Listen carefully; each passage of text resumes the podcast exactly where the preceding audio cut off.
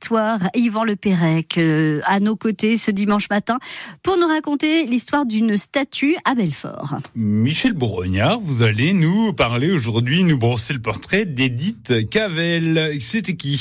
C'était une infirmière anglaise qui n'est d'ailleurs jamais venue dans notre région, mais qui a sa statue à Belfort. Ah oui, on vous écoute alors.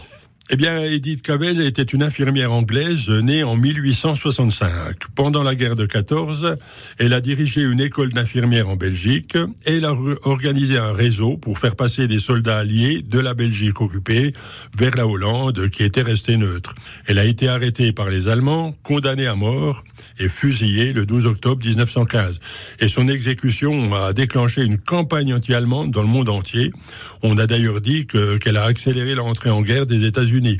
Et après la guerre, les hommages ont été innombrables dans le monde entier. Il y a des rues Edith Cavell, des monuments, des hôpitaux, des ponts, des films. On a même baptisé Edith Cavell un sommet de 3363 mètres qui est situé dans les Rocheuses canadiennes. Et à Belfort eh bien, Belfort a été la deuxième ville de France à ériger une statue à Edith Cavell.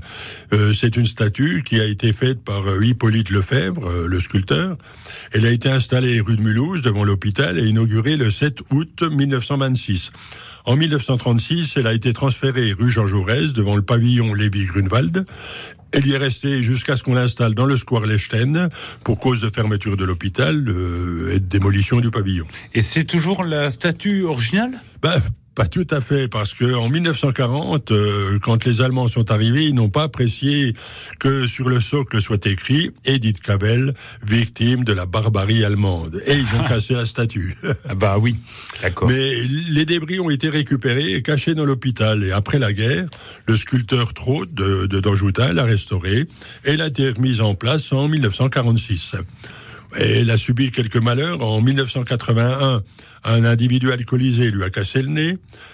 Après une nouvelle euh, mutilation de cet organe en 85 et puis en 87, on a installé une fixation métallique euh, pour que son nez soit solide. Et c'est avec ce nez que la statue a pris sa place euh, au Square Lechten.